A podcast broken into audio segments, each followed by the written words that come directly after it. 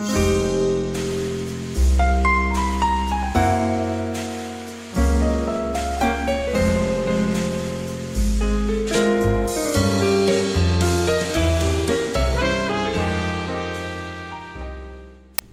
pessoas, e sejam muito bem-vindos a mais um podcast do Joy-Con A2. Aqui quem vos fala é a Anne. E aqui é o Victor. Hoje trazendo um podcast para vocês falando de Monster Hunter Rise. O mais novo queridinho da Capcom, depois de Resident Evil, né? Exatamente. O último jogo da franquia Monster Hunter que saiu para o Nintendo Switch. E temporariamente exclusivo, né? Exatamente. Chega para o Switch. Quer dizer, chega para o PC. Nossa, Nós jogamos o jogo, zeramos o modo história, praticamente zeramos todo o modo história, se é que Fizemos- você me entende. fizemos todo o conteúdo já encontrado no jogo atualmente, dentro desse dia da gravação. Isso. E decidimos trazer para vocês uma espécie de review, resumo dos nossos pensamentos sobre o jogo, nossa experiência, o que nós achamos, em forma de podcast. Então bora lá?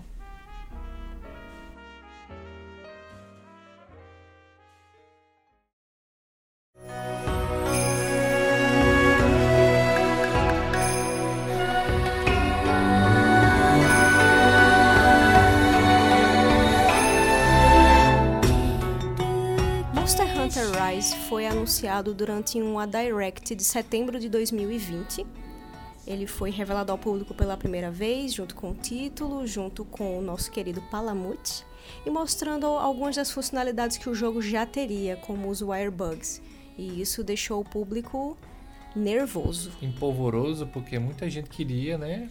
Um Monster Hunter novo para o Switch. Pois é, nós só tínhamos no Switch o Monster Hunter Generations, que era um port de um título de 3DS, ou seja, ele não estava em seu total potencial ainda. E o anúncio do Monster Hunter Rise foi recebido com muita alegria pela maior parte das pessoas, curiosidade por parte de quem não conhecia a franquia ou não, não tinha sido bem introduzido. A gente tinha o mínimo de conhecimento que era uma franquia de peso que vendia muito no Japão.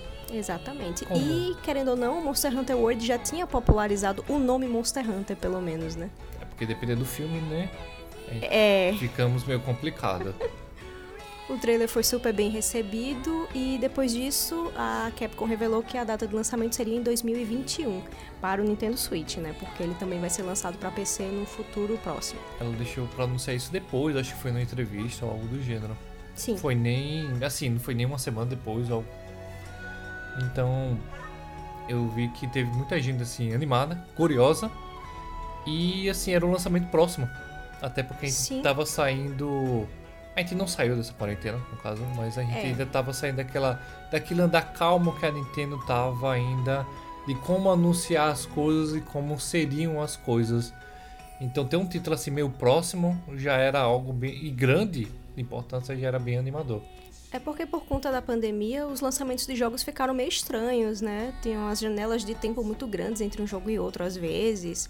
E tava todo mundo assim meio desconfortável, né? Sem saber como, para quando esperar os jogos, sem contar que dependendo de quanto quando o jogo começou a ser desenvolvido, talvez não desse tempo de lançar, digamos ainda dentro da pandemia. O Rise provavelmente já estava em desenvolvimento há bem mais tempo, por isso que ele conseguiu ser terminado a tempo, apesar de ter algumas pessoas que insistem que o jogo foi lançado incompleto, mas isso aí fica para outra hora.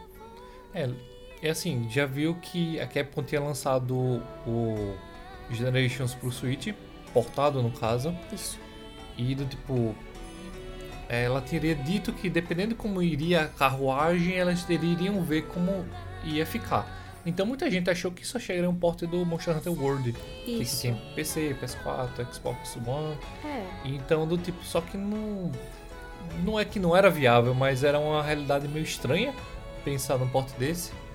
Porque é muito conteúdo, né?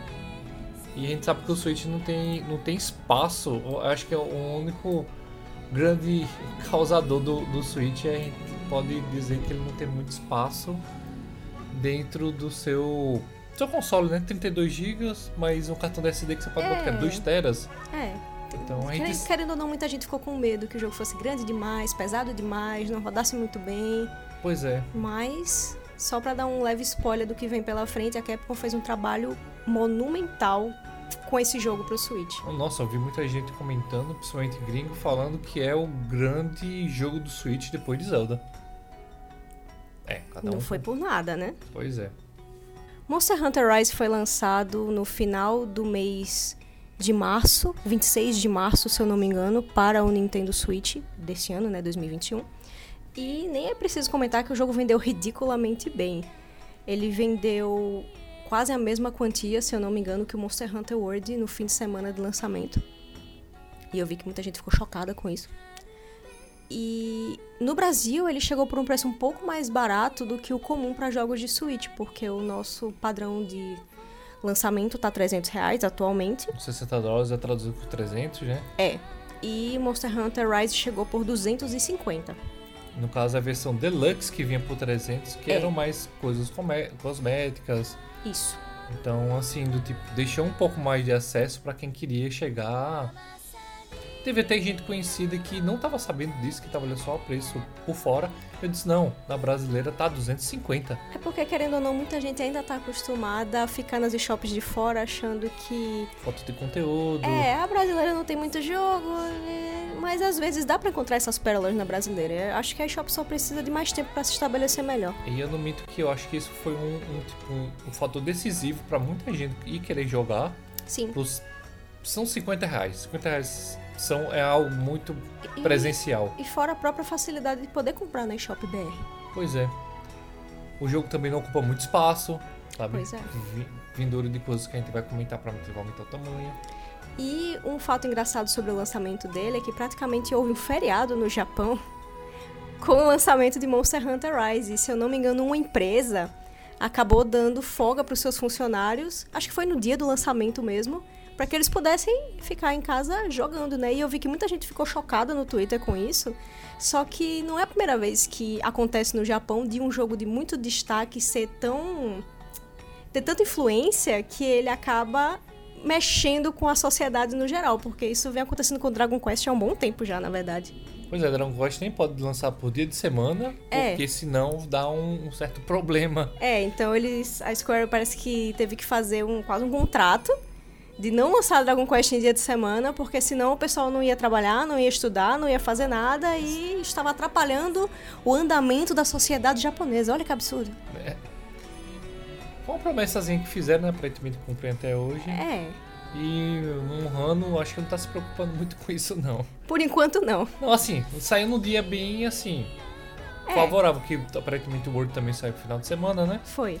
Então, assim, a galera já tá. Eles já sabem, né? Na maioria do- dos lançamentos da Nintendo, eu não vou dizer todos porque né, é Entendo. muito exagerado dizer todos 100%. Mas a maioria dos lançamentos da Nintendo lançam dia de sexta, Pois é, pra, acho que pra galera curtir e tal. pegar o fim de semana. Pois é, ou a galera pelo menos baixar na, da, de quinta pra sexta, né? É, Que ia deixar engatilhado assim que sair do serviço. ou se não puder jogar na sexta, já joga no sábado, porque é feriado, é fe- feriado, é fim de semana, é pans. E lembrando que do tipo Monster Hunter é um jogo que tem seu single player, mas o foco dele é multiplayer assim, Sim, massivo. Então vai estar todo mundo quase combinando. Vi muita gente até mesmo no lançamento dizendo, só baixando pela manhã dizendo, tá pronto, fiz o tutorial, meu, meu personagem tá feito. Mais tarde eu começo a jogar. que o pessoal assim, viu o comecinho da história e já foi, né, multiplayer. que é o que importa, né, pra muita gente.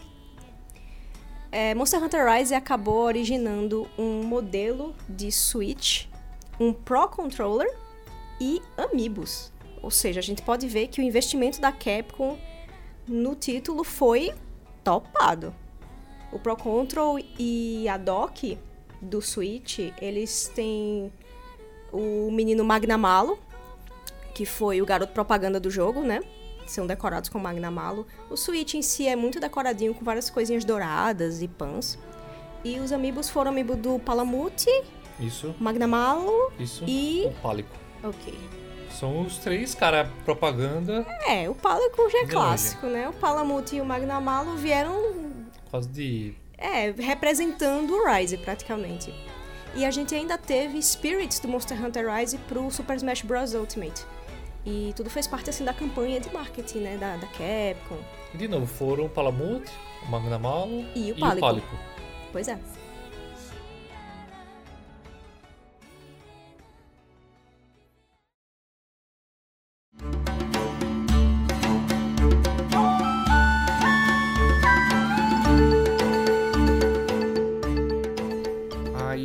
Vamos passar um pouquinho da experiência da gente, porque eu já joguei. A Ana também já tem jogado, mas eu acho que eu joguei bem mais o Monster Hunter 4 Ultimate. Isso. É, 4 Ultimate. E ela, tipo, teve uma experiência assim um pouco mais rasa, dizer assim, você mais Confusa. acompanha. É, então assim, vocês basicamente vão ter a opinião de alguém que jogou. um- Eu não jogo desde o primeiro, não tem aquela coisa toda. Joguei, tipo, acho que metade do, da campanha do World, sabe? E a Anne não, não chegou a conhecer. Então, assim, a gente vai ter visões assim, parecidas, mas bem assim, diferentes de como enxergar. E eu acho que a primeira coisa que a gente tem que falar, tanto pra mim quanto pra ela, acho que foi a coisa que mais impactou foram as melhorias que o, o Rise trouxe do World. Até mesmo ela não tendo jogado. Melhorias de qualidade de vida que as pessoas comentam desde o primeiro dia do, do Rise, né? Sobre como ele tornou algumas coisas mais fáceis de fazer, como ele tornou algumas coisas mais simples. mais práticas. Isso. Ele dinamizou muita coisa, que era o charme da série também, não vou mentir. Mas assim, do tipo, ah, eu tenho que fazer um conjunto de coisas antes de entrar na missão, e se eu não levar essa coisa, já Acabou. era. Acabou. Reseta, a missão, porque não vai dar. Eu, ve- eu acho que ele, ele fez parecido com Animal Crossing New Horizons nesse sentido de não perder o, A essência. a essência, porque tem certas coisas em Monster Hunter e Animal Crossing que quando a gente olha dessa distância hoje em dia para coisas antigas, a gente olha e fica, pô, isso aqui é tão antiquado, isso aqui é tão demorado para fazer, mas são coisas que, que marcam essas franquias e que tornam elas Únicas. únicas. E aí, tanto New Horizons quanto Rise acabou pegando algumas dessas coisas que eram padrão e reformulando, retrabalhando, facilitando. Então, eu sei que, fugindo um pouco do assunto, muita gente ainda reclama que o New Horizons é meio travado com certas coisas, você não pode craftar vários itens de uma só vez, você só tem acesso ao seu inventário inteiro na sua casa, não sei o que, mas, pô, comparado do New Leaf pra baixo, amigo, isso aí já é, é outro mundo, pô. É, então as É como eu me sinto com o Rise e o, o 4 Ultimate, que eu- foi o que eu joguei. Pois é, o 4 Ultimate eu acho que ainda tinha muito. Porque foi, é, foi pré. Foi pré. World, porque ainda teve o Generations pra Sim. chegar ao World. Sim. Então, assim, do tipo, eu acho que ele ainda tava nesse meio termo ainda, do tipo, ainda tem um- algumas melhorias, mas ainda eu acho que são muito o que era um Monster Hunter de PSP, Sim. Sabe? Ele tinha muito o tipo, ah, eu tenho que saber, pra não saber onde um monstro vai, eu tenho que levar Jogar uma paintball. Tem que ter uma paintball, acertar no bicho pra marcar. E se não me engano, acho que durava um tempo, não lembro, acho que não ficava direto É. mostrando o mapa. Esse tipo de coisa era punk, pô. A gente se acostumou porque a gente jogou na época, né? Mas quando, tipo, eu cheguei no Rise e eu vi que não precisava mais disso, que ele, ele já mostrava no minimapa onde o monstro tava, pra onde o monstro ia, eu fiquei, putz, que legal, velho. Isso, isso deixa mais agradável, mais prazeroso a caçada. Pois é, querendo ou não, ele é mais amistoso com pessoas que são novas. É. Porque assim, você quando começa a jogar, você quer fazer o mínimo. É. Você quer conseguir fazer o mínimo. Então, do tipo. Eu vou pegar outro exemplo, tipo Splatoon. Você começa a jogar Splatoon, se você. Splatoon 2. Se você não se der bem em. No Turf War, você vai pro quê? Pro Salmon Run. Você vai pra história. É. Sabe? Talvez ali você aprenda alguma coisa e vá, vá pro, pro resto dos modos. Mohan, ele eu acho que é essencialmente caçadas. Então você tem o- todo o tutorial do, da história. Pra depois você poder ir talvez pro, pro online. Recomendado, Sim, né? sim. Ou você tem um, vários amigos que jogam, pelo menos eles vão lhe guiar pra alguma forma. É, no modo história, nas caçadas, você pode levar o Palamute e o Pálico, já facilita muito. Sem contar Muito a adição do Orbug, que é o onde ficou- Exatamente. Então, assim, ele, ele ajudou muito pro iniciante, pra pessoa que talvez Se conhecesse um travada. pouco, ou nem conhecesse, pra pessoa conseguir se sentir parte do jogo. Pra pessoa sentir que tá fazendo alguma coisa de verdade, que eu não tá simplesmente apertando botões esperando que algo aconteça. Não, a pessoa consegue entender melhor. O feedback de dano eu acho melhor. Sim, é. Eu acho que ele. Teve gente que reclamou, não foi das antigas, mas. Foi. não é nada, eu acho nada absurdo. Mas é, é- eu acho que o mais palpável pra quem joga Animal Crossing é como se você começasse Animal Crossing, passasse uma semana e você não conseguisse dinheiro suficiente pra pagar o mínimo da sua casa. Imagina, você passa É. mais de semanas e não consegue. A frustração, Imagina do, meses. pois é, frustração do Monster Hunter é essa, você se sente pesado, muitas, até com armas leves, você se sente É. pesado. Ele tem todo o protocolo de Eu chamo protocolo, mas assim, é toda uma animação de você puxar igual da arma. É, ele prioriza muito a animação, né? Ele tenta deixar a animação um pouco realista. Quando você puxa uma arma muito pesada e aí tem toda a animação do personagem puxar a arma, sei lá, apoiar ela no ombro para poder depois começar o combo. Então, assim, faz sentido porque, porra, é uma arma pesada. Você não vai conseguir mexer ela como se ela fosse uma kunai, por exemplo, uma faquinha. Tem que ter um certo peso. Isso, isso eu sempre achei legal no Monhan. Só que parece que agora o feedback de animação ficou melhor, o feedback de dano ficou melhor e você consegue ver melhor o que você tá fazendo, você consegue desviar melhor, pelo menos essa sensação que eu tenho. Sim. Eu tenho mais controle do meu personagem e eu sinto que o jogo mostra melhor as animações, tanto a dos monstros quanto as minhas. Então eu consigo prever melhor o que o monstro vai fazer, mesmo quando eu não conheço ele tão bem. E conforme eu vou conhecendo o monstro, eu vou aprendendo o padrão de, de movimento, o padrão de ataque dele. E eu já me preparo contra isso. Isso lembrando que sua experiência com o, o 4 Ultimate foi o quê? Foi, faz- mínima. foi bem pouca, né, você? Foi. Eu joguei com você e com um amigo nosso, o Iberon. E eu não, eu não entendi o que eu tava fazendo, eu não entendi o que tava acontecendo, eu não entendi o padrão de ataque dos bichos.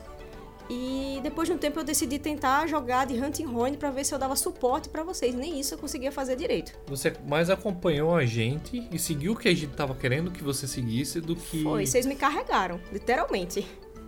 Aí eu cheguei no Rise e fiquei, pô, eu quero ver se agora eu aprendo a jogar, né? O jogo tá bonito, ele deve ter as melhorias do Word. Comecei a jogar e consegui entender tudo que eu não conseguia entender na telinha do 3DS. Foi quase como se alguém tira- tirasse uma venda dos meus olhos, sabe? Eu vi o mundo pela primeira vez. É, mas eu também acho que as pessoas deviam entender um pouquinho mais do que a proposta do que o Monster Hunter. Sim, Às sim. vezes eu sinto que o pessoal quer pegar, vou pegar essa arma que é super rápida, Não é. vou, vou bater no maior bicho que tem, que eu sei que é o, o- a estrela do jogo, é você caçar os bichos principais, Os não os- bichão mesmo. e não os menores. Não você não ir em expedição pra catar cogumelo. Infelizmente, eu acho que aí a pessoa tem que mergulhar de cabeça no jogo. Tem que querer entender o jogo. Se É. a pessoa não quer entender, O jogo facilita, mas a pessoa também tem que ir de coração aberto é, não tem o que fazer. e paciência. Sabe? Eu no Rise eu fui assim, vá, me ensine. Eu quero aprender, eu quero aprender a jogar, jogar bem. A primeira arma que eu peguei foi o quê? Hunting Horn, né? Claro. Porque eu já conheci o básico do, da versão do 3DS, do, do 4 Ultimate. E eu consegui. Eu consegui aprender, eu consegui ver o padrão dos bichos, eu consegui entender melhor a graça de caçar os bichos, então. Eu acho que parte do, do, do negócio, da graça, é você realmente abrir o coração, se doar e eu não falo isso nem em questão de horas. Ah, eu tenho que jogar 150 horas pra entender esse jogo. Não, você. Eu tenho que jogar com 3, 5 cinco, armas. dez- 10 horas já tá bom. É, saber manusear duas armas pelo menos, sabe? Deixar uma de reserva pra qualquer emergência já tá bom. É só você entender o jogo, o universo do jogo em si, e você querer aprender. Porque se você ficar na preguiça aí também não tem o que fazer, né? Pois é, se você não sabe, infelizmente a gente volta quase. Tá aí uma coisa que eu acho que, que deve é, invocar muito uma sensação antiga, que é você tem que perguntar para amigo como fazer, você tem que buscar É. a revista quase que é hoje em dia online, YouTube. É, o Reddit, o YouTube, o Twitter, Pra você a internet saber, em si. é, para você saber ter dicas, sabe? Ele, o jogo lhe dá coisas, tipo tem um, muito tutorial, Tem recomendo que muito. Muita letrinha miúda. é, assim, eu acho necessário. Sim. Eu acho, eu não, eu, não consigo enxergar de uma outra forma como introduzir alguém que nunca jogou, Sim, se sim. não seja daquela forma. É muito preciso. É, ele, é, ele explica tudo, agora é dizer- muito. Isso não quer dizer que ele tenha sido exe- executado com 100% de perfeição. Pois é. Mas ele é necessário e o básico ele faz. Ele explica o básico. Agora aquela coisa. Você, para poder fazer as coisas, você tem que ter experiência e você tem que ter teoria. Observação e experiência para tudo na sua vida. É importante saber como as coisas funcionam, mas também é importante você ir lá e fazer para ver se é isso mesmo, para você ter o feedback, para você entender como fazer melhor no futuro. É, Eu sinto muita gente que queria que o jogo fosse um pouco mais autoexplicativo. Você fosse caçando e ele aos Mas poucos fosse introduzindo. também. É, só que do tipo, eu acho. Eu acho que é também uma desculpa meio assim, ah, os antigos eram piores. Mas você já com a ajuda do Palamute, já pra. Já foi uma ajuda Já- tão grande. E o? Warbug pra você poder ter uma movimentação. Porque eu comecei a jogar de Hammer no World. O- o pouco que eu joguei. E assim, o Warbug me deu possibilidades assim enormes com, com o Hammer. Porque eu só ficava girando, girando no sentido assim. Tentando abrir, abrir- ver brechas pra poder dar duas marretadas e fugir. Entende? E sair desviando, rolando Sair desviando, no chão. porque eu- socorro, socorro. Porque o Hammer pra mim, foi uma escolha minha, mas eu, tipo, pra mim era a, a arma que ia dar pra mim stunar, que é deixar o bicho tordoado. Ia dar e é- muito dano. é, ia quebrar alguma coisa, porque tem a questão do, do você quebrar e pegar pedaços, né? Isso. E do tipo. Então ele ia me dar tudo isso. E o Warbug, perdoa, gente, a gente jogou em inglês. O cabiceto me deu uma movimentação. Você mesmo de Hunt Horn, mas lembro que você puxa o cabiceto e vem com tudo com aquele negócio pra cima É do muito bicho. bom, velho. Que é o, tipo, pô, o Palamute, que ficou, em português, né, ficou amicão, se eu não me engano. Porque eu acho que o Palican é amigato, aí foi pra combinar. E o Airbug, que é o cabin, cabinseto, em português, eles foram as duas adições desse jogo que, pra mim, viraram Monster Hunter de cabeça pra baixo. Pra mim foi uma experiência assim, a la Zelda Breath of the Wild. E eu acho que teve mais gente que fez essa comparação. Porque aumentou muito a liberdade do jogo e melhorou muito a exploração, porque ele verticalizou. Com o cabo inseto você consegue subir assim, horrores, sabe? Basicamente, em qualquer canto você pode subir. É, explorar. O jogo não tem mais a barreira de paredes. Você consegue subir, você consegue ir pulando de parede em parede, fazendo uns combos muito loucos, sabe? E o, o Cabicete e o Palamute, ele acelerou o ritmo. Eu sinto assim que o Airbug, ele verticalizou e aumentou o escopo, e o Palamute foi velocidade. Porque às Entendi. vezes a gente demorava muito pra chegar onde o monstro tava no antigo. Eu lembro né? é que gastava estamina. É. Aí você. Eu, sem contar que no 3DS. Você. E ainda isso, eu conto isso também pro generalista de Switch. Ele tinha telas de transições. Sim. O Word que implementou esse negócio quase um pequeno mundo Uma- aberto. É uma área aberta. E aí tem tipo dois, três bichos e aí você sai, né, desbravando. E esse jogo, o Rise, ele estimula muito você a explorar, a procurar minério, a procurar erva, a procurar buff, que tem uns bichinhos agora que eles dão os buffs de estamina, É de tipo defesa, um- de ataque, né? Um beija-flor, É, uma tem- cozinha é, específica com buff tem, que tem ele. os bichinhos e tem as luzinhas, né? Ah, eu, é. eu não, eu não sei o nome, nome mesmo. mas A Luz luzinha, você né? passar assim por ela, você já pega o buff, né? Que aumenta HP, aumenta estamina e pans. E os bichinhos, eles dão mais ataque, mais defesa, consome menos estamina. Então, ele estimula você realmente... Olha, você tá no mapa, mapa X, pra enfrentar o bicho tal. Você tem 50 minutos. Você tem 50 minutos. Pega o Palamute, explora o mapa, pega os buffs, vai ajudar você na hora da luta. Dá uma minerada, você vai ganhar um- uns itens, uns minérios que vão ajudar você a craftar coisas, a construir coisas mais tarde. Então, com o Palamute, que é velocidade, e com o Airbug, que permite você como muita gente já fez essa comparação, virar o Homem-Aranha no Monster Hunter, você sai voando, sabe? Você se prende na parede, se joga de uma parede pra outra parede, sai pulando que nem um louco. O jogo acelerou assim de um jeito absurdo e deixou muito gostoso de explorar. Eu nunca imaginei que eu ia querer explorar algum dia algum mapa de Monster Hunter. Porque ele estimula. Ele tem também das relíquias pra você.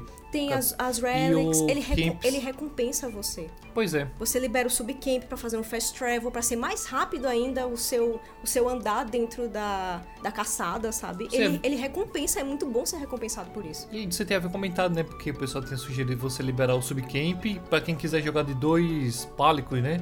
É. Porque tem um. Dependendo. Porque cada pálico tem uma questão de uma classe, né? Ele é, É. fighter, ele é healer, É, ele é tanto- trapper. É, o Pálico, ele tem várias subdivisões assim. Ele que- foi ganhando conforme é foi ele- avançando na série, né? É, que hoje em dia o Pálico tá uma delícia. Aí ele tem várias subdivisões, várias tipo classes que você pode equipar nele. E dependendo da classe ele vai fazer coisas diferentes, né? Tem Gatherer, Healer, né? Pra curar, pra pegar item. Aí eles fazem coisas específicas dependendo da classe, né? Pans. E o Palamute tem suas especificações também. Você pode fazer ele lutar mais perto de você, mais longe de você, etc. Sem contar que a própria mobilidade do Palamute já compensa. E assim, quando o bicho vai bater nos outros bichos, o Palamute se agarra no rabo dos bichos, se agarra na cara dos bichos, se agarra em tudo que você imaginar dos bichos. É muito frequente a gente tá jogando de repente alguém grita: Meu Deus, tem um cachorro na bunda do bicho, no rabo do bicho. De quem é? É o meu. Ah, tá certo. Tem um cachorro na cara do bicho. Eita, é o meu. E é uma visão maravilhosa, o bicho se balançando desesperadamente. Meu tipo, Deus, um me Tigrex se balançando, o cabeção balançando lá e o cachorro lá segurando na cara dele, sabe? Não vou soltar você. É muito bom, é maravilhoso. Mas além da adição do Amicão e do Cabo Inseto, né? A gente teve o negócio Rampage, que tem a ver com a história também de Kamura. Como é que Rampage ficou em português? Eita. E ele foi traduzido também. Foi, na verdade- Desculpa, gente, eu não sei como é que ficou Rampage Desde o. Word eles traduziram tudo, né? É, Então, assim, tudo Perdoa. foi adaptado, tanto que chegou o Amigato, né? é. E. Aí, assim, eu não sei como é que ficou Rampage em português, mas é aquele modo tipo Tower Defense. Que vem hordas, Hordas. de bichos, aí você tem que impedir que as hordas vão quebrando os portões e impedir que as hordas entrem no vilarejo de Kamura. Aí esse modo é exclusivo desse jogo. Também, vez, né? É, também foi vendido assim bem. Não, que vai ter o Rampage, aí vai ver os bichos assim foda, vai ver os bichos. Os Punk, né? Apex. Apex, blá blá blá, insira o nome do bicho aqui. E aí, assim, ele é novo, né? Pans.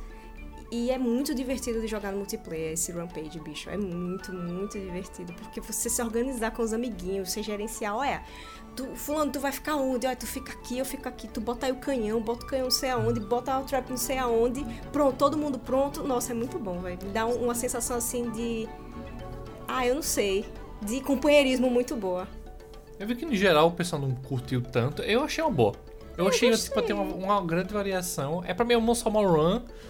É, do... É tipo o Salmon Run do Splatoon 2, né? Porque a graça é você jogar junto. Dá pra jogar sozinho? Dá. Você tem que jogar sozinho no modo história? Tem. Só Mas que é é mais desesperador. divertido. É, é meio desesperador jogar sozinho. É mais divertido você jogar com outras pessoas. Aí Pra assim, fazer estratégias com os amigos. que é legal de metralhar os bichos, né? Tacar É, bomba, é tacar. Assim, eu acho que os bichos às vezes vêm com muito sangue no olho.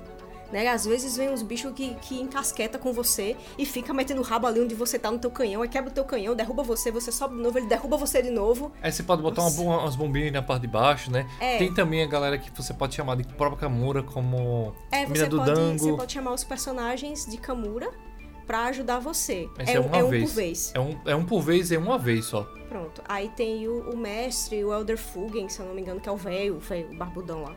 Tem o Ferreiro, dá pra chamar também, né? Eu acho, acho, que o Ferreiro dá. Não me é estranho, mas eu não lembro. Dá pra chamar o menino do, do- dos Dá, Buddies, que isso. é o Yori. Dá pra Isso. chamar a menina dos Dangos, que é a. Yo. Pior que eu ouvi falando com ela, a gente nunca lembra. Acho que é Yogiri. Bem, Dá, dá, dá pra chamar gêmeas também. pra chamar gêmeas, dá pra chamar o mestre Utsushi, o Merula. Não, é, É, o, o- Kakashi. É o Kakashi, o ninja lá, o mestre Utsushi, se eu não me engano. Aí cada um, Pronto. E cada um faz uma coisa específica. Então, assim, ele tem muitos gimmicks divertidos. Eu achei os gimmicks do Rampage divertidos. Como eu disse, acho que às vezes os bichos vêm meio desbalanceados demais. Vem meio puto, assim, demais. Os bichos não estão nem. Não é nem o Apex, é os bichos menores mesmo. Às vezes vem com sangue no olho. Aí sem contar que E o dá, um, Apex vem o triplo de sangue no olho. ele dá uma variedade boa. Além de você equipar, botar uma armadilha, botar coisas automáticas. É. Você também pode ter um momento específico que você pode descer melhor pra bater os bichos, que você vai dar muito mais É, dano. que é o negócio do counter, que aí ele aparece na tela. Counter signal. Aí Aí, a pessoa dá dano assim em triplo. É, dano lembro. físico. Aí tu Aí é- desce da, dos canhão e vai meter porrada mesmo nos bichos. E- Quando acabar, tu volta pro canhão. E dependendo da- do, do mapa, você tem um tipo de. quase mecanismos. Você tem um. um- umas coisas que você enfia nos bichos. É. É. um canhãozão que você atira uma vez, aí você tem que ficar enchendo. Qual o nome? É numa Uma- fornalha. Uma fornalha, pronto. É. Aí me lembro que ficou eu e a Anne, do tipo, com esse outro amigo, o Iberon, eles dois batendo nos bichos e eu enchendo a fornalha logo pra, pra É. atacar logo o negócio no bicho, porque tava muito difícil. Por isso que é divertido jogar com outras pessoas, jogar em grupo, porque o gerenciamento, a estratégia é muito bom, velho.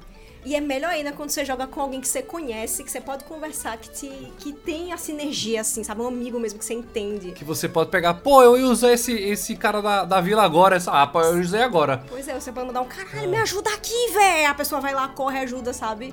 Que a pessoa sabe como você joga, sabe como você funciona, então é mais fácil pra ela ajudar. Eu achei o Rampage assim maravilhoso. Às vezes eu passo raiva com, como eu disse, quando os bichos os bichos encasquetam e ficam metendo o rabo no meu canhão. Mas faz parte, o modo em si é maravilhoso. Sem contar que você pode aproveitar nisso tudo, acho que a gente tinha necessitado a, a vontade de você poder montar em um bicho, pra bater em outros bichos. Sim, que faz parte da ambientação do jogo. Você ainda pode montar no bicho, bater no outro, mas isso aí a gente vai falar um pouco melhor depois. E a gente não comentou até agora, mas assim, a estética do jogo, aquela estética japonesa feudal, nossa, gente, lindo demais. A Rinoa cantando e, e a música fica, né, pra sempre, sempre. ali. Você pode mudar no menu nunca cansa de cantar até que você vá no menu e mude, né? E você pode trocar caso você enjoe. Mas a estética do jogo é belíssima. Ele é situado no vilarejo de Kamura.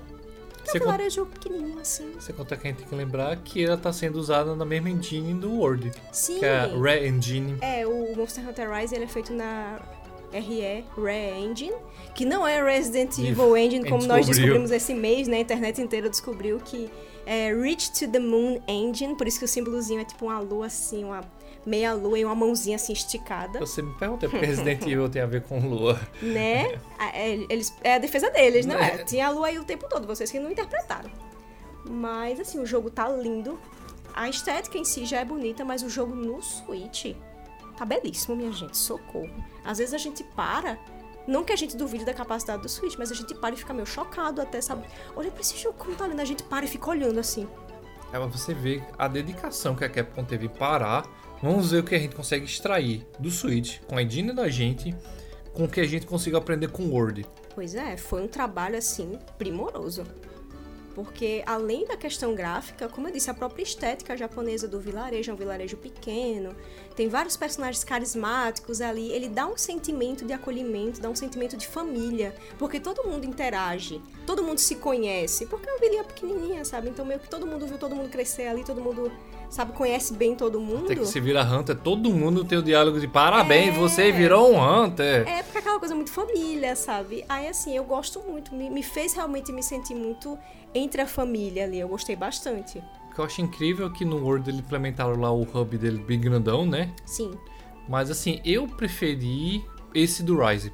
Especificamente porque ele praticamente pegaram, como você falou, a cidade. A cidade inteira virou um grande hub. Você- uma pessoa pode estar lá mandando os mercenários É. e outra pessoa pegando a missão e todo mundo nem precisa estar naquele hub específico como eram jogos antigos. É, você tem acesso a tudo. Isso é, é, é muito útil e é muito bom. eu acho que é um também. jogo muito. que Na estética, não que não seja nas outras coisas, mas mais especificamente na estética, eu acho que é um jogo muito charmoso. E você- é, e você lembra que você pode tirar foto. É, tem modo foto, é, é maravilhoso, A única, é lindo. a única é reclamação que lindo. eu quero fazer da Capcom, se alguém, por favor, tenha, tenha encontrado isso e eu não soube, eu queria saber onde tá a dancinha.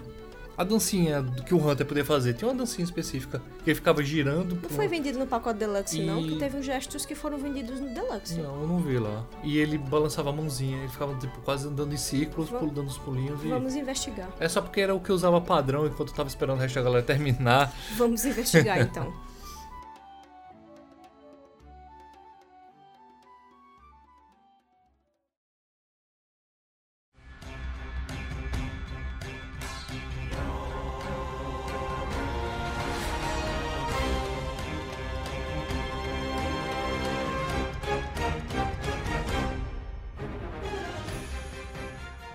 Agora que a gente entrou nessa parte de estética, a gente não pode deixar de falar do grande representante estético desse jogo.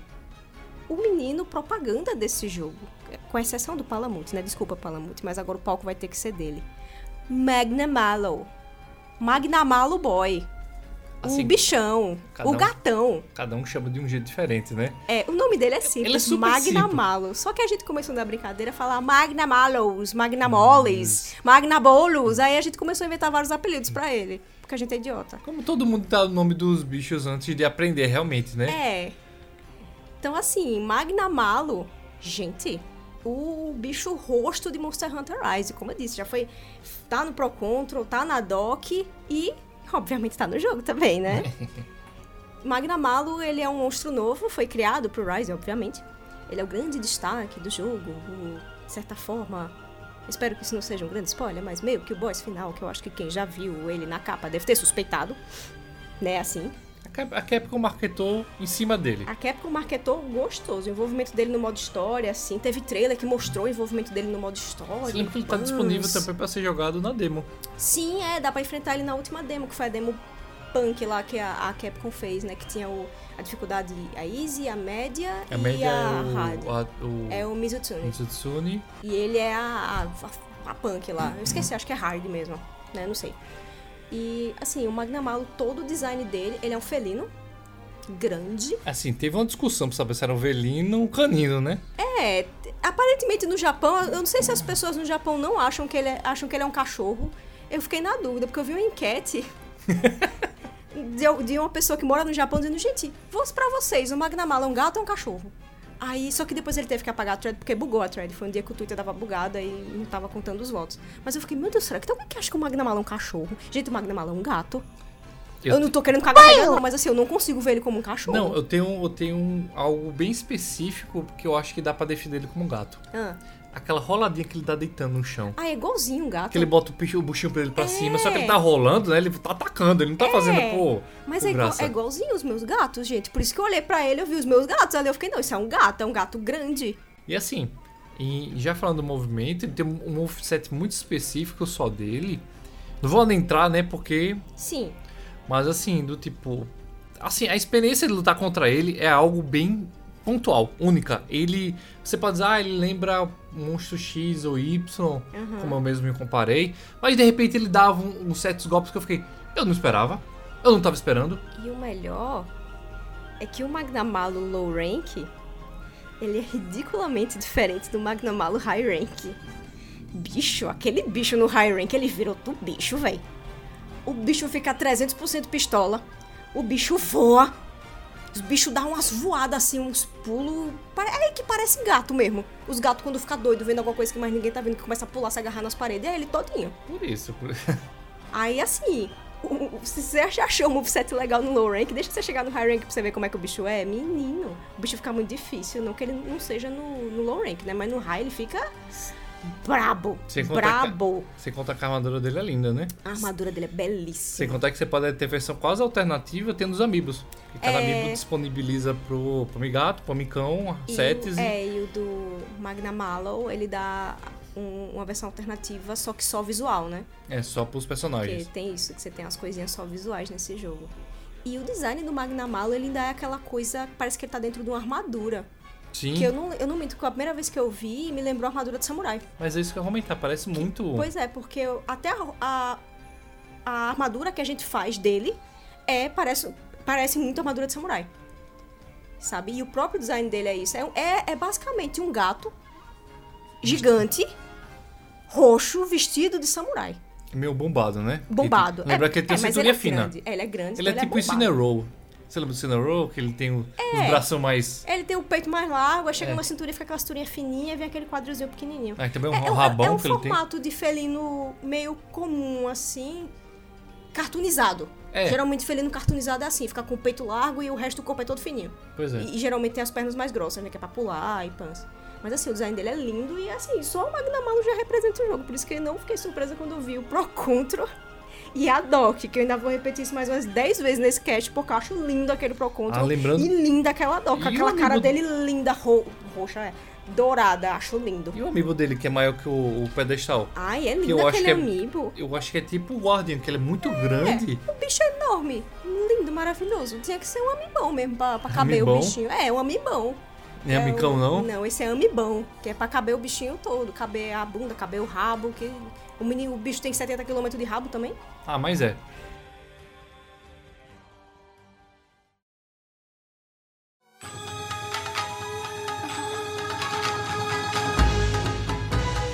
Mas sim, partindo agora pra ambientação, que a gente meio que já começou a comentar mais cedo. Você tá lá no mapa, tranquilo, procurando o bicho que tu vai bater, tu vai pegar. Aí os bichos ficam muito perto um do outro, aí tu fica, eita, será que vai dar briga? Bicho, quando começa as turf war entre os bichos, véi, é só porrada, é só. É só chulapa, Lapada, meu né? amigo, é só lapada. É muito comum quando os bichos estão muito próximos. Às vezes acontece da, da, da IA bestalhar um pouquinho, né? Aí eles não se veem assim de primeira. Aí eles ficam meio. Eles também são muito grandes. Fica um de costas pro outro, às vezes aí você fica tipo, porra, olha pra trás, ou ele tá ali, vai lá brigar com ele. Aí às vezes ele olha assim, eita, ele vê o outro, eita, eu vou bater nele. Aí eles começam a brigar assim por conta própria e você fica lá, o cara de pastel só assistindo e esperando pra pegar os drops que caem no chão. Eu não me eu achei genial, eu não sei se o Word tinha esse negócio de Surf War, eu não sei. Eu não faço ideia se é a primeira vez, né? Não sei, vou dizer mesmo, não faço ideia, mas eu acho incrível. É uma das coisas que mais me diverte nesse jogo é quando eu tô chegando pra bater no bicho. Assiste. Chegou o outro, aí eu fico, eita, vou assistir. Eu chego, encosto assim, solto o controle, vai, vai, se bate aí. Eita, caiu o drop, peraí, eu vou lá pegar, né? Aí eles continuam lá, se batendo, é maravilhoso. E junto com isso, você ainda tem a possibilidade de montar nos bichos, que eu sei que isso é novo por causa dos wirebugs. É, antigamente você podia montar, mas era tipo, você montava naquela ideia de que eu vou segurar nele e vou enfiar minha arma loucamente que eu posso pra conseguir dar o máximo de dano. Agora você pode quase fazer um Rider. É. Não sei se foi influência dos stories também, né? Que você pode montar nos bichinhos dos stories. Não sei, não sei. É.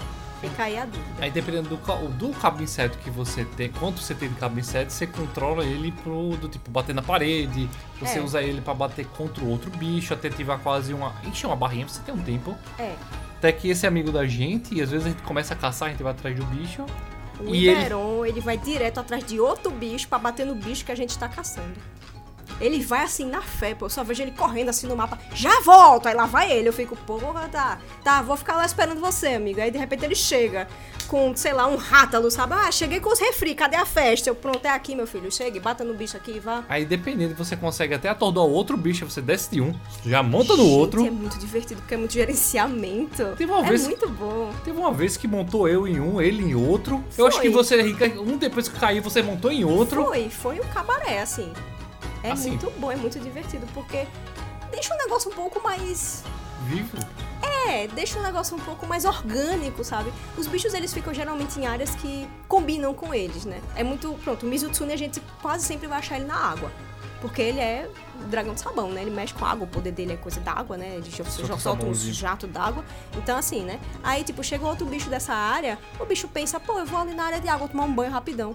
Aí, quando o bicho chega lá, tá lá o Mizutsune, né? O bicho, ah, não, ah, só pode ter um aqui. Aí eles começam lá a se bater, Ou sabe? o- Faz sentido. Ou às vezes o bicho tá porque apanhou muita gente, sei lá, um rátulos. Uhum. Eu vou ali fazer um lanche pra recuperar minha vida, né? É, ele E vai, voa. foge, voa. Aí quando chega lá, tá bem Tsutsune. Não, você não vai comer não aqui. Porque às vezes ficam os cadáverzinhos no chão, né? Dos é- bichinhos menorzinhos, eles vão lá, eles vão lá comer pra recuperar vida, que eles não são besta, né? Aí pronto, você pode montar no bicho, tu bate com o bicho na parede pra dar dano. Tu monta num bicho pra esse bicho bater no outro bicho. Tu pode dar uns combos, uns combos pesados, combo leve. Pra mim, do Magnabolo. Magnamalos, perdão. Magnamalos. Quem teve pra pegar uns três bichos, porque... Tem, eu No acho- high rank, a gente teve que porque- pegar três bichos pra bater nele. Porque, se não me engano, tem uma receta rotatividade dependendo do, do rank, do mapa, É, da aí, caçada. Às vezes, aí ele, Às vezes- ele avisa assim do lado. Rátalos saiu do local. Aí o Rátalos some. Aí aparece, Zinogre entrou no local. Zinogre, opa, cheguei, boa tarde, aí pronto. Aí Pronto. vai rolando assim, aí você vai lá, pega um, que leva três- pro outro, bate no outro, Rapaz, foi uma surra tão da gota que ajuda. levou. viu? E sempre que ou eles estão em Turf War, eles estão brigando por conta própria, ou você tá montado em um batendo em outro, é certo que vai cair drop. E os drops ajudam. Drop é basica- basicamente os bichos se batem, né? Então eles se machucam. Se eles se machucam, a ideia é que caem pedaços deles. E já é comum de Monster Hunter essa ideia de você pegar pedaços do bicho pra fazer as armas, pra fazer as armaduras, que a gente chama de drop. Acho que é padrão chamar de drop. É, é uns pedaços, uns. É. Tô, tô conseguindo lembrar um nome específico. Pronto.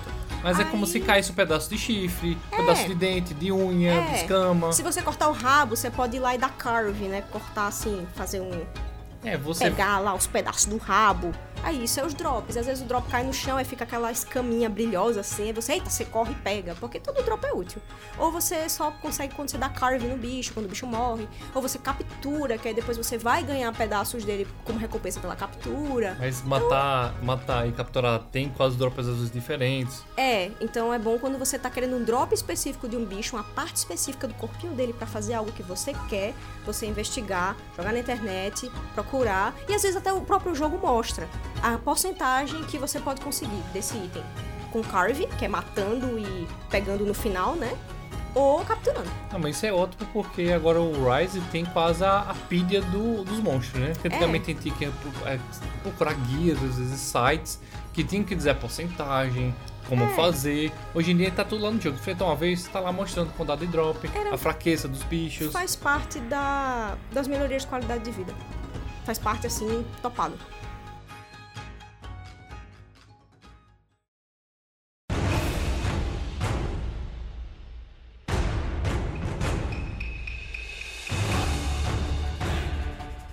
Sobre a história do jogo. Eu acho que Monster Hunter nunca foi uma franquia assim muito preocupada, assim, muito preocupada com história, né? Focada, né? É aquela coisa, ai meu Deus, temos que entregar uma história incrível, sabe? 80 horas de modo história aqui. Mas também eu, eu, eu não acho que ele chega a ter só um. Como é que o pessoal diz? É geralmente um, um Uma desculpa. conceito. É, um conceito, tipo Super Mario. Vai ter uma Ah, vamos- desculpa pra você A jogar. Peach foi raptada de novo. Ou, ah, tem Pronto. fadas que foram raptadas. Acabou. Vamos ajudar. Acabou, tchau. Benção. Mas também ele não chega a desenvolver que nem, sei lá, a Zelda. A Zelda foi capturada. Sim. Aí nesse meio tempo você descobre outras coisas. É. Não, não tem muito disso, não. Ele é muito mais direto ao ponto. Mas também ele não. Pelo menos eu sinto que ele não me entregou qualquer coisa. Sim, a história do Rise, é, do Monster Hunter Rise é uma história simples. Ela ela meio que acaba incompleta no modo história, que é o Village, são as Village Quests. A gente pode considerar o modo história, que é o modo que você faz sozinho, né? Com a Rinoa. Que é com a Rinoa, que é uma das gêmeas. É ela que entrega as missões do Village. Pô, dessas missões seriam as missões de modo história, entre muitas aspas. Que elas são mais simples porque você vai fazer sozinho, né? Panda, etc. Você pode levar o Palamute e o Pálico, pode levar os dois juntos, Pois etc. é. Provavelmente é mais de boa porque eles até também ajeitaram essa questão do. De quantas pessoas está no jogo Uhum. e ele balancear. Então, nem se preocupe, você não vai estar jogando com 4 e, e com um com a mesma dificuldade. Sim. Ele vai balancear pra você cada É. bicho. É, porque até seria injusto se ele não fizesse isso, né? Mas você tem muito envolvimento do pessoal de Kamura no modo Village. Não que você não tenha no- nas missões do Hub. Mas você tem um certo envolvimento. Eu, eu vi, talvez um pouco maior dos outros personagens no, no modo história, no Village. É, ele Porque ele por- tem que compensar o fato que você não tem mais ninguém pra jogar. E o pessoal conversa muito mais com você, explica as coisas, sabe? Bota side quest pra você ir fazer. É, exatamente. Então, assim, ele monta toda uma historinha, tipo a menina do Dango. Acho que é a primeira side quest que ela fala. Tem um bicho X que tá atrapalhando o recebimento do material de Dango. Aí a Rinoa tá lá chorando, pelo amor de Deus, mata esse bicho que eu preciso comer meu dango, senão eu vou passar mal, porque ela adora dango. Aí pronto, a missão não tem nada demais, não vai aparecer ela correndo na hora, nem vai aparecer uma coisa É. passando. Isso é uma missão normal de caçada. Serve como desenvolvimento, como isso, pra você se sentir mais acolhido ali, porque você vê, você interage com os personagens, entendeu? E pans. E no modo hub, que é o multiplayer, tanto local quanto online, que é o verdadeiro brilho de É. Monster Hunter, né, querendo ou não, a história meio que continua. Depois daquele ponto do, da, da Village, das Village Quests. E aí é mais treta. aí é bem mais treta, né? Então, a história. Eu não diria que a história tá incompleta. Eu vi gente dizendo que o jogo foi lançado com a história incompleta. Eu não acho que chega a tanto, acho que é exagero falar isso. Eu só achei um pouco estranho essa quebra do Village pro Hub. Eu também entendo que se fosse igual os dois, ia ficar sem graça você fazer a mesma coisa duas vezes. Uma Tipo- só e outra com os amigos. É que a ideia do Word, se não me engano, você poder fazer toda a campanha do Word, talvez seja essa reclamação, campanha do Word, que era com os amigos, aí todo mundo quase avançava a história juntos. Que tem o meme da CG, né? Que um tá assistindo a CG, o outro não tá. É, Eu acho que eu já vi alguma- algum meme com isso na internet, de alguém falando, "Pá, pula a CG, vamos logo. E a pessoa, não, eu ainda não vi essa CG, deixa eu assistir. Eu não sei se isso tinha um Word, mas hoje em dia você pode ter CG pular e depois você assistir no menu. É, Assim, não os diálogos com a galera, mas a CGzinha, você mesmo, você vê que é uma ceninha mesmo. pois é. Então não sei se eles implementaram pensando nisso, mas assim. É complicado porque eu vejo que nem Animal Crossing. É um jogo, até mesmo Pokémon pro futuro. É um, é um jogo que eu acho que você não pode dar todo o conteúdo ali, acabou e é isso. Porque eu acho que é interessante exatamente ter essa troca online, essa coisa de você receber o update, né? Sim, Eu acho que do tipo, se eles têm alguma coisa mais a contar, vai chegar depois, sabe? Quando já tem algumas coisas prometidas. é. Não tem problema, não quer dizer que o jogo foi lançado incompleto. Tem bicho pra caramba no jogo, gente. Pelo amor de Deus, dá pra você jogar 50 horas ali tranquilo. Uns 60 e tantos, Tem né? 60 e tantos bichos, tem muito bicho novo do Rise, então assim, tem muito conteúdo. E como eu disse, eu só achei um pouco estranha a quebra do. porque- eu zerei o Village, aí eu fiquei. Putz, quer dizer que aqui acaba assim. Aí eu voltei pro Hub, aí eu. Oxi, aqui tem mais coisa. Eita, que doideira, sabe? Aí pra mim pareceu meio estranho. Mas como eu disse, pelo menos deixa diferente pra você não fazer literalmente as mesmas coisas, as mesmas quests que você fez no Village e no Hub. Porque aí eu acho que o pessoal ia ficar Pronto. entediado, A gente, cansado. a gente jogou nos primeiros dias, não no primeiro dia, mas nos primeiros dias com esse amigo. Se a gente tivesse realmente jogado todo esse tempo, fosse coisa de história, a gente já tinha gerado história muito lá atrás. É. Porque ele zerou até de- antes da gente, tudo. Foi.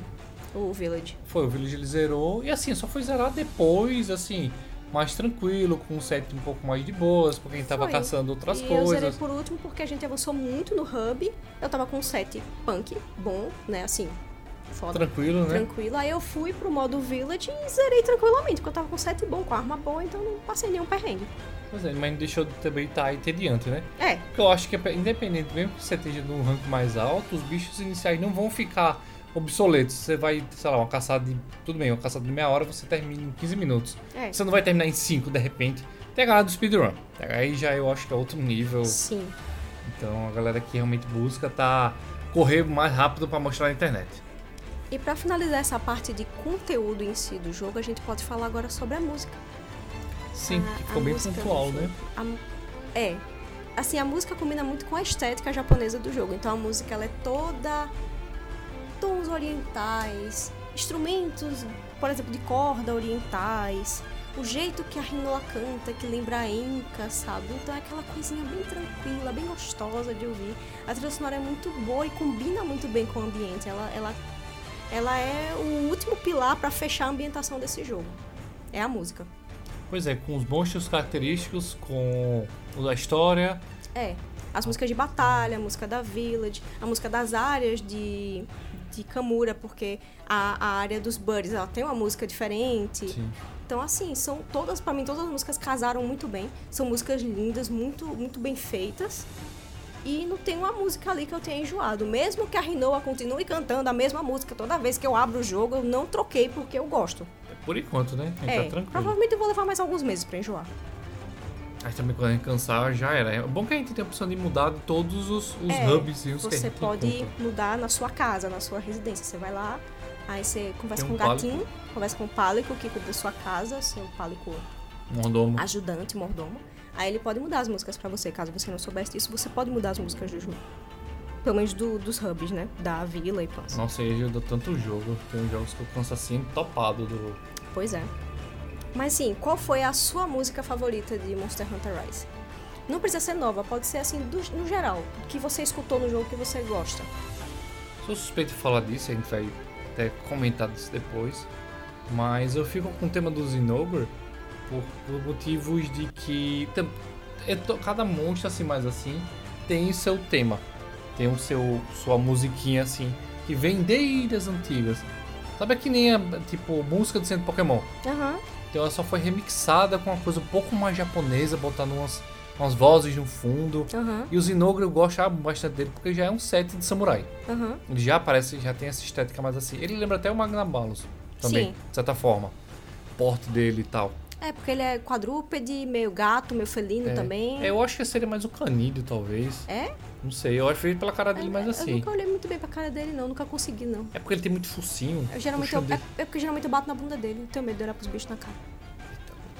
Mas bem, Aham. aí do tipo, ele já, já tem essa ideia, essa estética meio japonesa. Então, tipo, só pesou qua- quase do tipo. Era um bicho perfeito pra esse jogo. É, perfeito, perfeito. Então você só ajeitou ele. Só fizeram um remix mais japonês, né? Mais oriental. Pois é, na vibe do, da, de Kamura mesmo. Pois é, como você falou, com essa música da, can ser cantada, botando as vozinhas no, can, no canto, é, no fundo. Então ficou bem assim, mais pontual ainda. Eu gosto especificamente mais dela agora. E a sua? Você vai partir, eu acho, para algo um pouco mais óbvio, né? Eu já senti pros seus comentários. Talvez. A minha música favorita do Rise foi a Best Buddies, que é o tema da área dos, dos buddies em Kamura, né? Quando você vai para que tá o Iori, que tem o, Argosy, com a menina lá que faz as trocas e pans, que tem os Mercenaries. Pronto, é a música daquela área. Eu acho essa música linda, desde a primeira vez que eu ouvi eu me arrepiei todinha, porque me lembra muito música de Nier. Mais especificamente do Nier Automata, que foi o que eu joguei, né? E o coral de fundo, o instrumental, eles botaram um violino que, meu Deus, dá vontade de chorar quando eu escuto aquele violino tão lindo que eu acho. Então me apaixonei por essa música assim de um jeito que é a minha favorita, assim, ever, de videogames no geral. Eu acho que ela é top 5 de certeza. Eu amo essa música. Ela, Acho- ela é perfeita. Acho que você lembrou muito daquela tema da cidade do Pascal, né? É. Aquela vilazinha do Da, Pascal. da do vilazinha Nier. do Pascal. Porque é um, corinho, bem- é um corinho de crianças cantando de fundo. É. Combina com. Deixa o negócio assim um pouco mais. Sem contar que você tá parado dos buddies. inocente. Você tá Sim. numa área de Burst, que é uma área good vibes, sabe? Bem é, family friendly, sabe? Sim, sim. Pronto, pra mim essa música é perfeita. Como eu disse, os violinos, o coro, o ritmo dela. Nossa, 10 de 10, perfeito.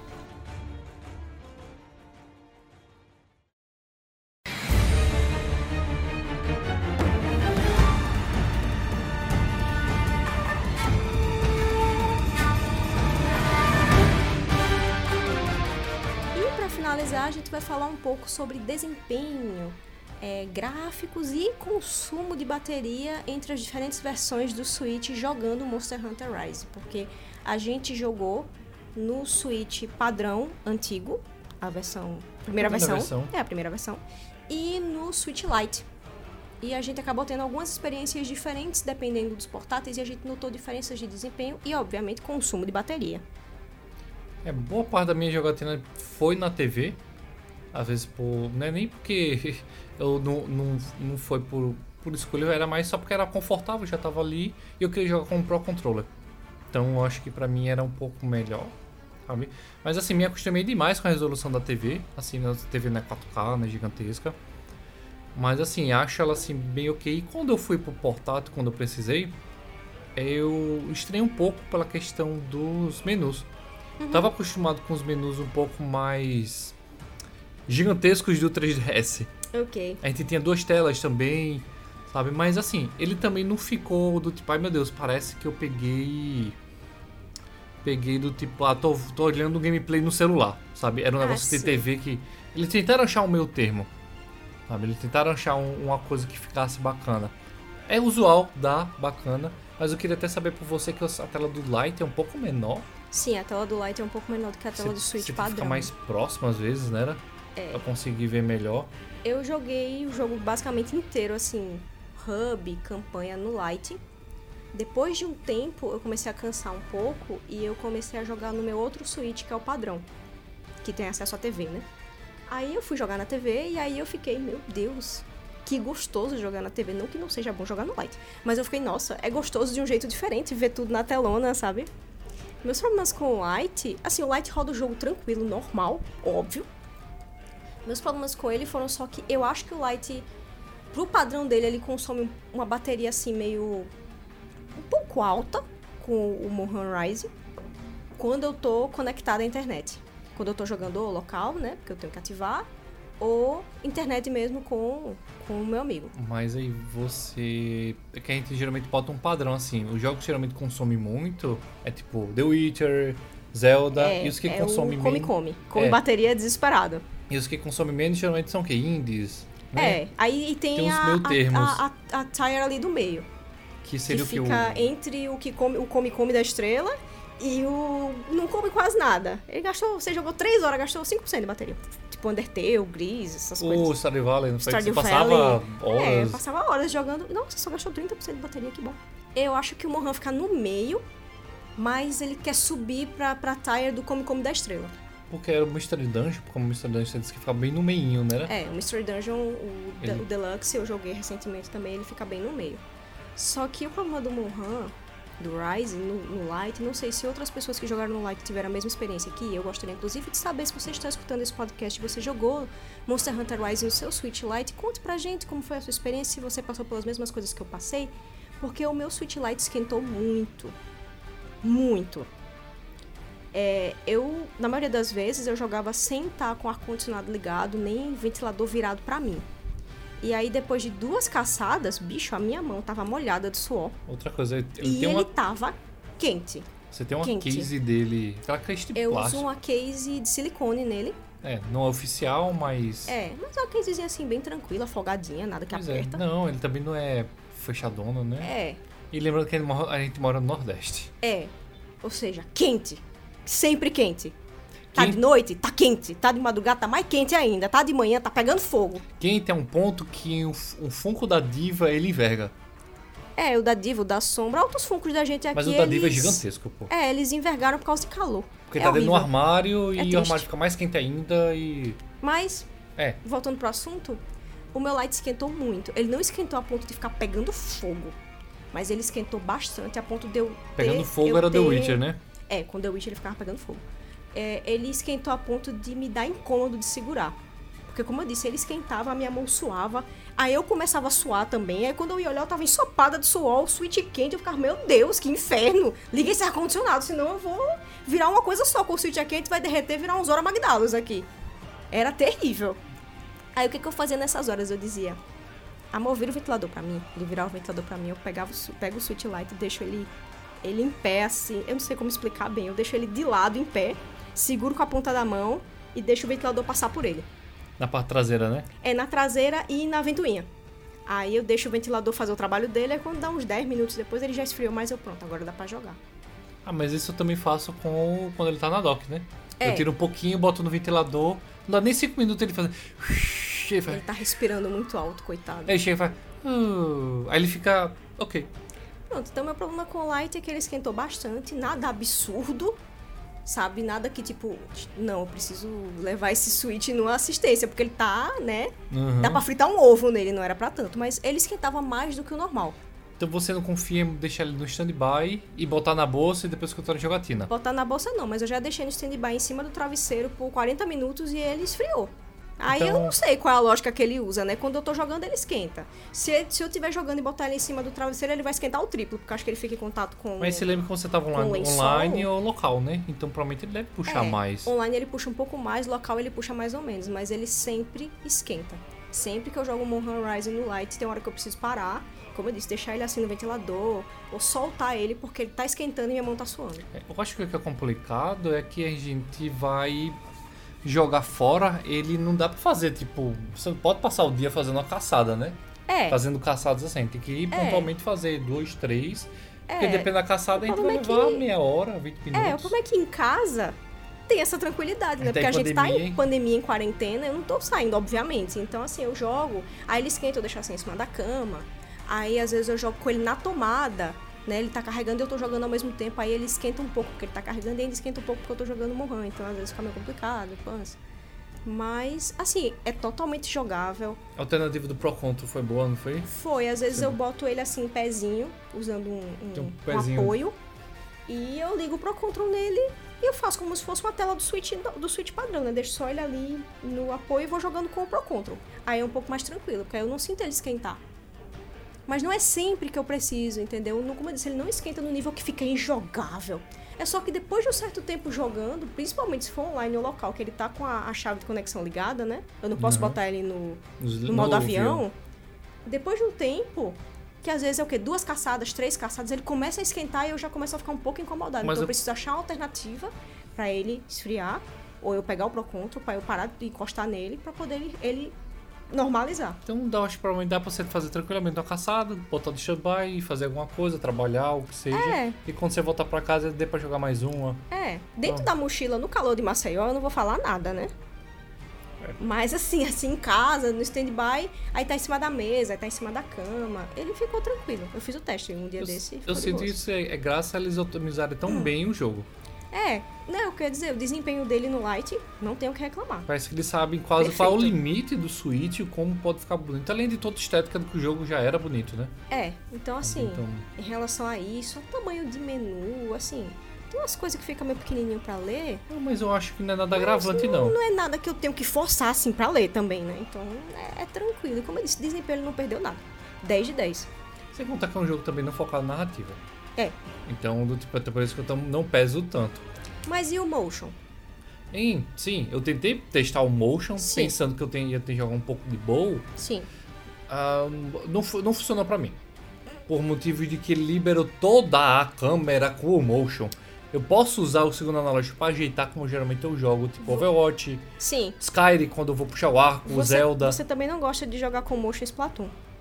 Então Mas- eu já acho que você tem um certo problema com o motion. Ma- É, não, só pra justificar, o do Splatoon eu sinto que ele só pega o do tipo, tem dois eixos, né? Horizontal e vertical. Eu sinto que o Splatoon só é um eixo. Aí eu fico, putz, eu só queria mais um só pra dar um toquinho, sabe? Porque o Overwatch eu consigo jogar no motion. É, Overwatch eu consigo. Eu não gosto, mas eu consigo, tanto que eu desliguei, mas no consigo. começo eu jogava muito. O do motion também eu não- parei pra olhar acessibilidade, essas coisas. Bem, eu de qualquer forma eu achei que não ia ficar legal porque eu ia jogar depois de, de Longsword, ia jogar Aí de ia Hammer. doideira, velho, Longsword de motion. Aí eu fiquei tipo, não, não, não, não, não. É a mesma coisa da, da mira travada que o pessoal disse que tá bem assim. Que nem os antigos do Aham. Word. Você clica, ele trava e acabou. Nossa, a mira travada é muito louco, velho. eu preferi Eu- eu não eu usar. Eu, não tô usando mais, não. Porque a câmera fica girando que nem louca assim pro monstro. Aí às vezes eu tava meio perto, a câmera girava, de repente eu tava enfiado na bunda do monstro.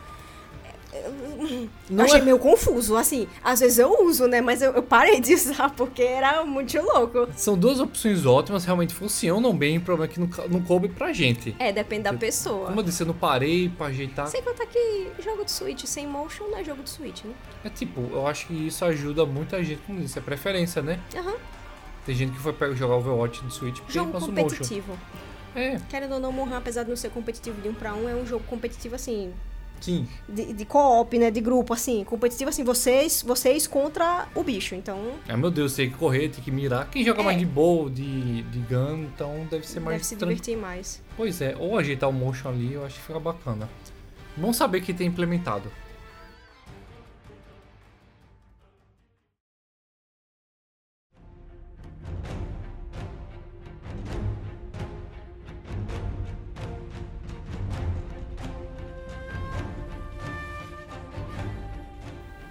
Hunter Rise vai ter atualizações gratuitas que já foram garantidas pela Capcom.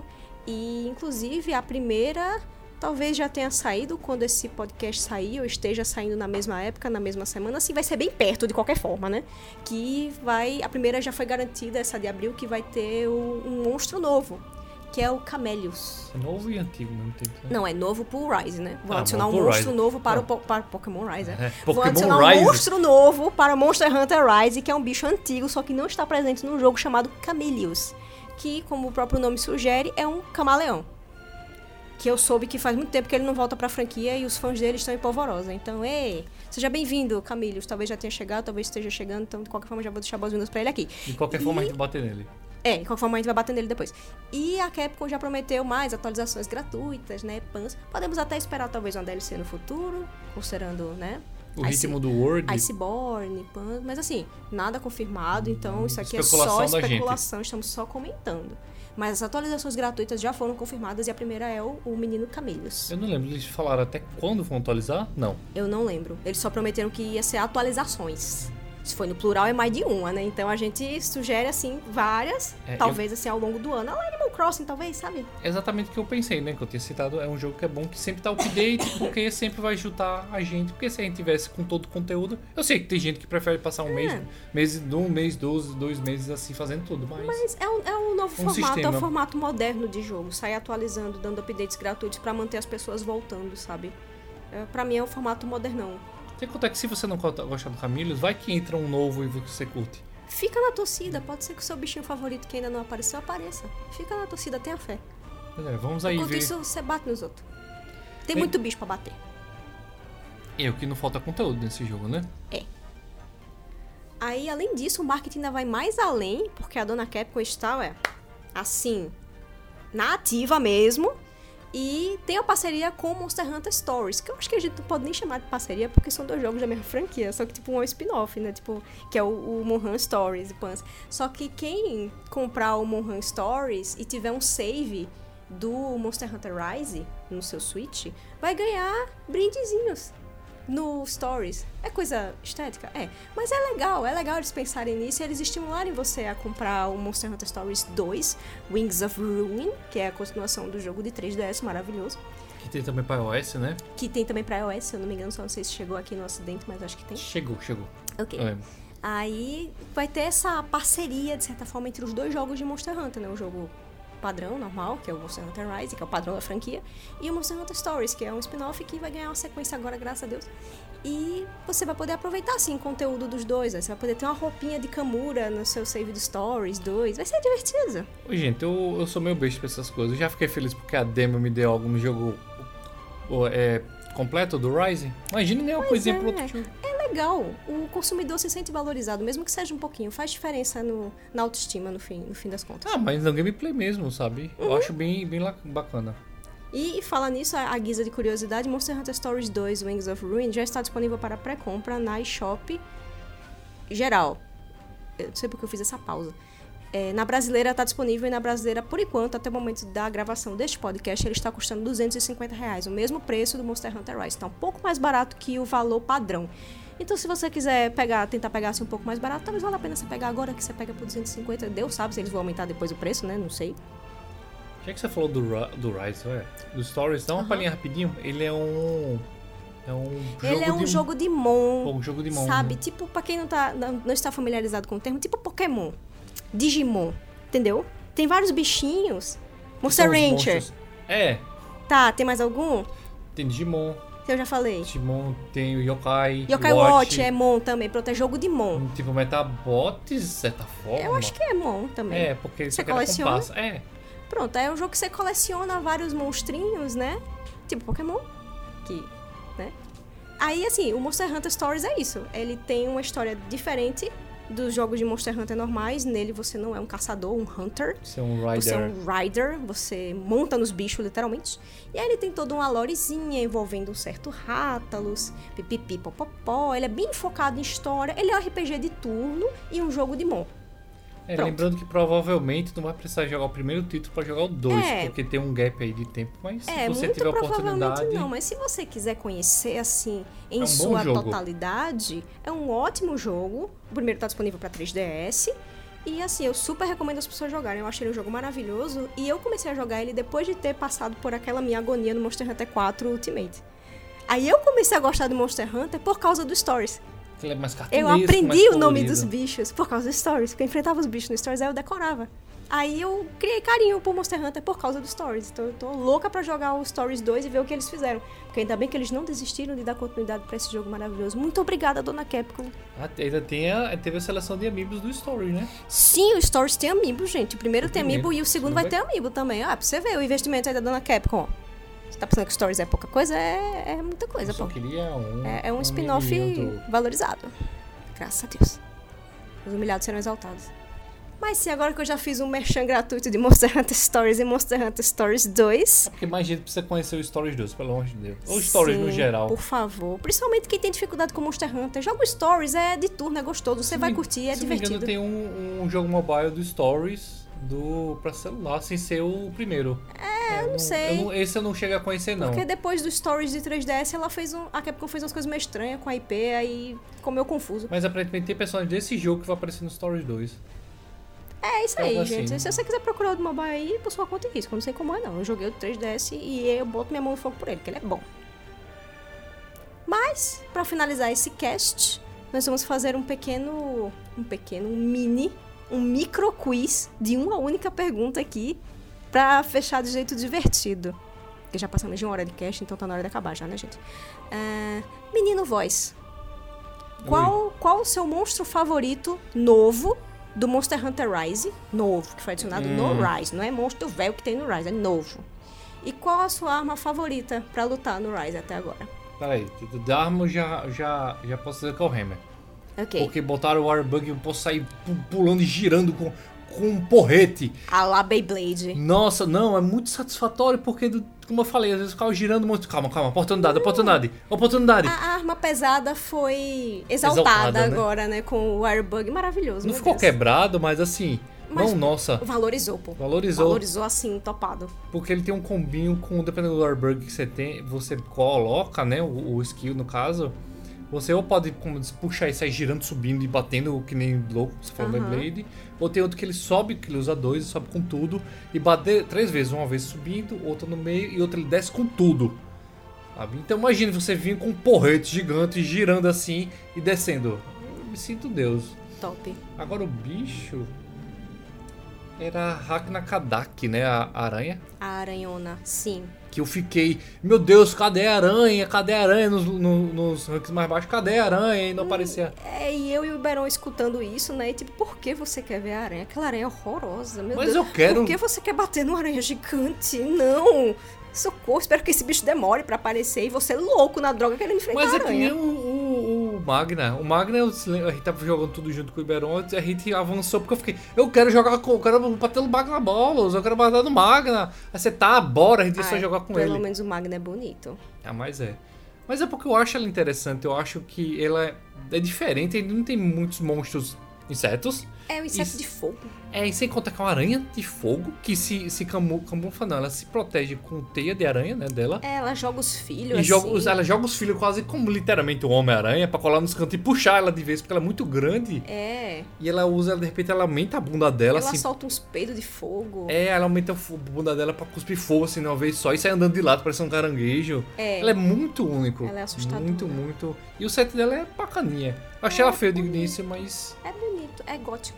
É, é bem é, isso. É gothic lolita. É uma aranhazinha, aranhazinha, ó, aranhazona rainha quase assim. É. Os filhotinhos dela. Rainha. E o seu? Já que você. Hum.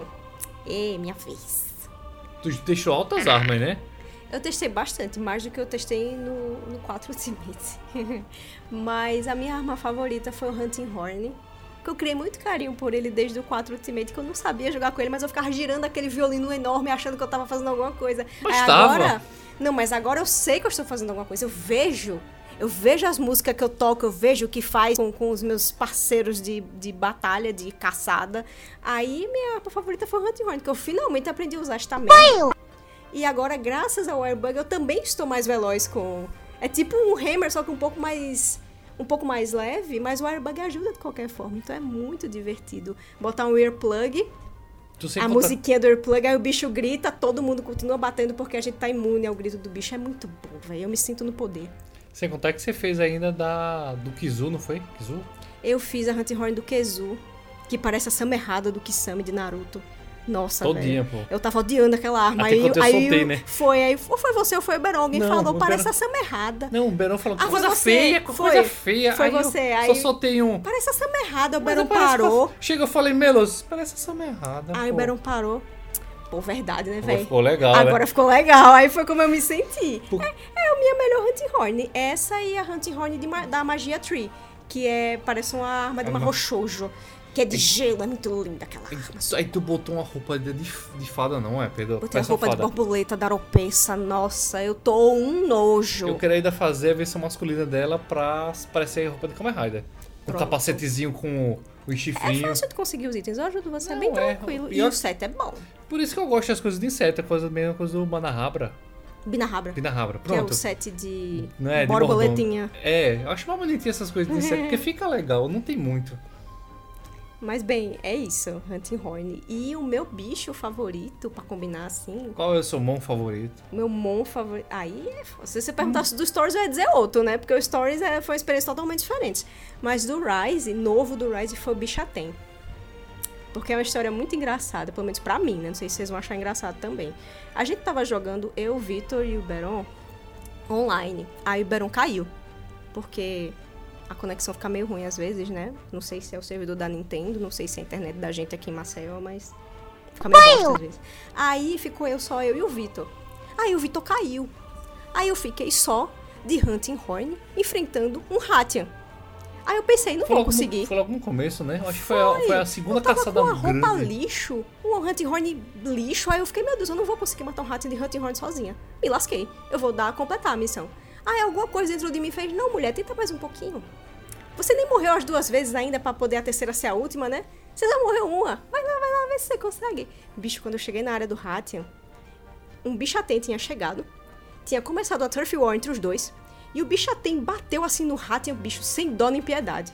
Aí deu pra montar no bichatem, eu montei no bichatem, bati mais no Hatian com o bichatem, e aí quando eu fui dar umas batidas de Hunting Horn nele pra ver se eu conseguia fazer alguma coisa, eu consegui finalizar e matei ele. Graças à ajuda que o bichatem me deu. Aí o bichatem se tornou meu bicho favorito, porque depois disso eu...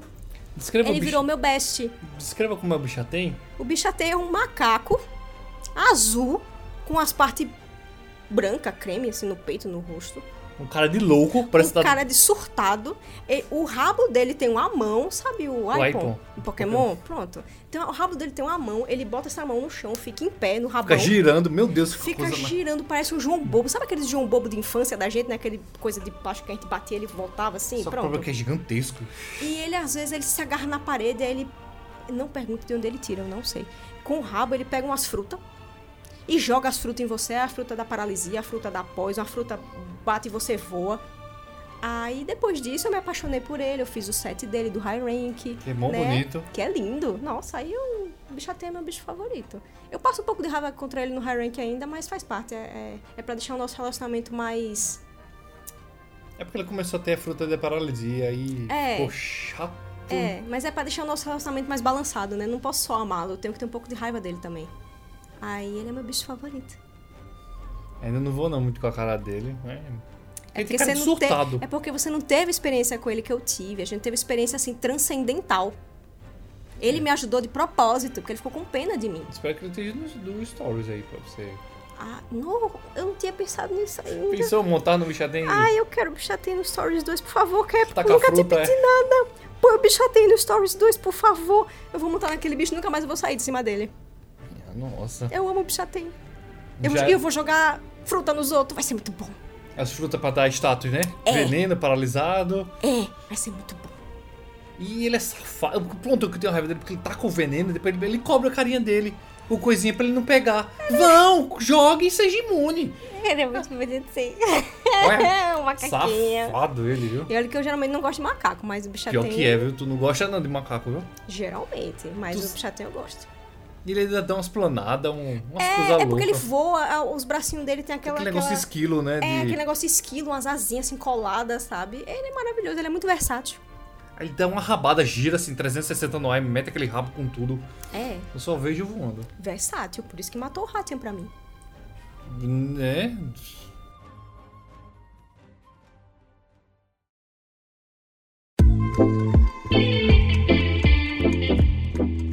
Obrigada a você que escutou o nosso podcast de Monster Hunter Rise até aqui. Espero que a gente possa ter ajudado você de alguma forma com todas as coisas que a gente falou sobre a nossa experiência, né? Vai que tem uma coisa que você não sabia como funcionava, que você estava em dúvida, assim, aí você escutou o podcast. "Ah, Quer dizer que é assim que faz coisa X? Nossa, obrigado, Joy com a 2. Eu vou fazer aqui pra ver se dá certo. Espero que dê certo, inclusive. Espero que esse cast tenha sido útil pra você, tenha sido divertido. Recomende pros seus amigos, se tiver alguém que quer jogar Monster Hunter Rise e não sabe se joga ainda, se tem alguém que tá meio na dúvida, se tem alguém que tá meio entruncado assim no jogo, né? Vai que o podcast dá uma luz assim, quem sabe? Olha, só pelo modo história você já tem bastante conteúdo solo aí pra fazer, Pois é. sabe? Então já é uma, uma ótima tirada. Mas já vou pedir de agora pra vocês mandarem foto do seu amicão e seu amigato e você com sete, seus sete favoritos, viu? Ai, nossa, por favor, façam isso. Eu gosto de ver os amicães e os amigatos das pessoas. É, se quiser mandar foto de treta de bicho, o que eu mais faço é filmar, é pegar a câmera. Vídeo também aceitamos, porque é muito divertido ver os bichos tretando e filmar. Não, é- Façam isso. é- é- era você, eu lembro, tem uma do Verão batendo em outro bicho, você correndo louco em volta, catando os, os drops, os drops. e eu filmando de longe. Era só isso, e o seu gato louco, assim, gato não, era o cachorro. Você não tava jogando ainda de, de- só com gato. E é isso. É isso. Obrigadinho pra quem escutou. E Fique atento às nossas redes sociais, arroba joycom2 no Twitter. Escute nossos outros podcasts também, se você não tiver escutado ainda, né? Vai que você encontra alguma coisa divertida aí, não sei. A gente precisa falar um pouco dos stories, viu? Eu preciso jogar. Tô atrasado. Podcast futuro, prometo. Monster Hunter Stories. E. Obrigadinho, gente. Boa semana. E nos vemos no próximo cast. Ou melhor, nos ouvimos no próximo cast. Tchau. Tchau.